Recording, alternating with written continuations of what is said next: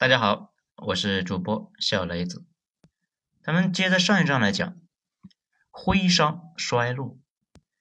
到了晚清，等徽商遇到了三大问题的时候，就直接被干趴下了。第一个是政策的变化，上有针对盐商的搜刮和苛捐杂税，下有穷苦百姓不远千里弄来的私盐充饥，盐商的日子那是越来越不好过。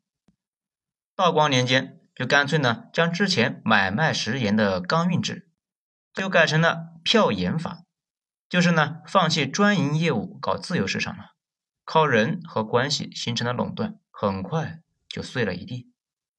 第二个呢，是市场被严重的冲击。南京条约之后，上海被迫开埠，资本主义工商业迅速发展，使上海成为了新兴的工业中心和进出口基地。并且辐射到整个的长三角和周围的地区，传统手工业受到了巨大冲击。这反应稍微慢一点的徽商呢，很快就败给了广东商人、江浙商人。徽商最终丢掉了长三角这个基本盘。更重要的是，资金雄厚的外国财团开始在中国布局，中国慢慢进入了买办时代。近代史上商业大鳄啊，基本都有洋行的背景，这也是没办法的事。没有奶的商团可以持续几百年不衰落。欧洲那边最早的呢是威尼斯商团，后来被德意志商团给截胡了。然后呢是荷兰商人，然后是英国人，到现在是美国人。大商团的变迁是随着政权和国运在变来变去的，这也不是什么奇怪的事。第三。那也是最关键的一点，就是战争。长江中下游是清军和太平天国的主战场，徽州作为两军的激烈争夺的地带，许多城镇都遭到了战火的毁坏。而且呢，军队的烧杀抢掠更是拿走了徽商最后的家底。不仅太平军来抢，曾国藩那也是没少抢啊。不仅如此，很多人经常在说一件事情：为什么曾国藩能够击败太平军？他的钱从哪来的呢？书上经常会蹦出来一个词啊，叫零金，说的呢是清廷准许曾国藩他们收零金，这玩意啊，那就是商业税，设置关卡收商人们的税，税收成了一个军费。问题是曾国藩一直都在徽州那一带溜达，零金一大部分是徽商给贡献的，交这么多钱能不虚吗？此外。徽商不是善于买卖茶叶吗？后来茶叶那也卖不动了，因为英国人受不了大清的茶叶太贵，于是呢跑去印度的大吉岭种茶叶。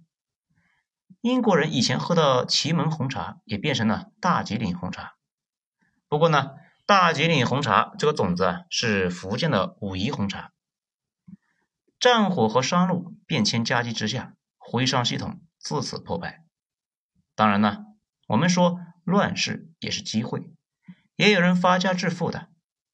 胡雪岩就是在太平天国运动后期给左宗棠雪中送炭的搞来了粮食，而在收复新疆的过程中，更是扮演了后勤部长的角色，混了一个二品顶戴。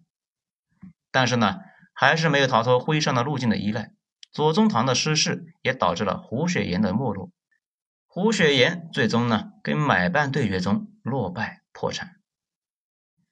徽商在巅峰时期是极尽奢华，乾隆六下江南都是徽州的盐商在接待，奢华程度呢，连乾隆这样的见过世面的人也在一直感慨。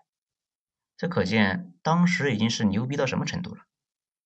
然而，徽商们把钱变成了家乡的豪宅，变成了奢侈的生活，埋在地里准备让后世子孙慢慢用，然后呢，被太平军和湘军给挖走了，而且。他们后期搞官商勾结太过分，赚钱太容易，经商能力呢，慢慢的也没了。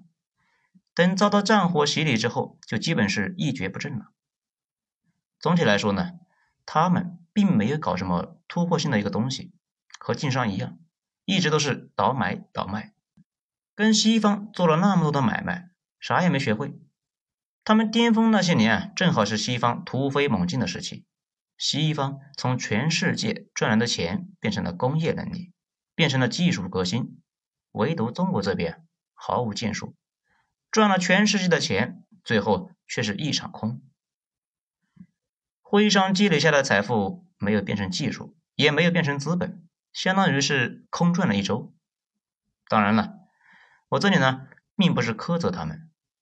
彭木兰他们有大量的论述说明，当时的中国处于一种自锁的环境，这非常难突破，只能够是说，既然突破不了，那就躲不开快速衰亡的命运。这个问题放在我们当下，也非常的有现实意义。对于现在那些巨头来说，如果没有突破性的东西搞出来，用不了多少时间也会归于寂静，留给每个公司的时间都不会太多。好了，这一章就全部讲完了，谢谢大家的收听，我是主播小雷子，咱们下一章见，谢谢。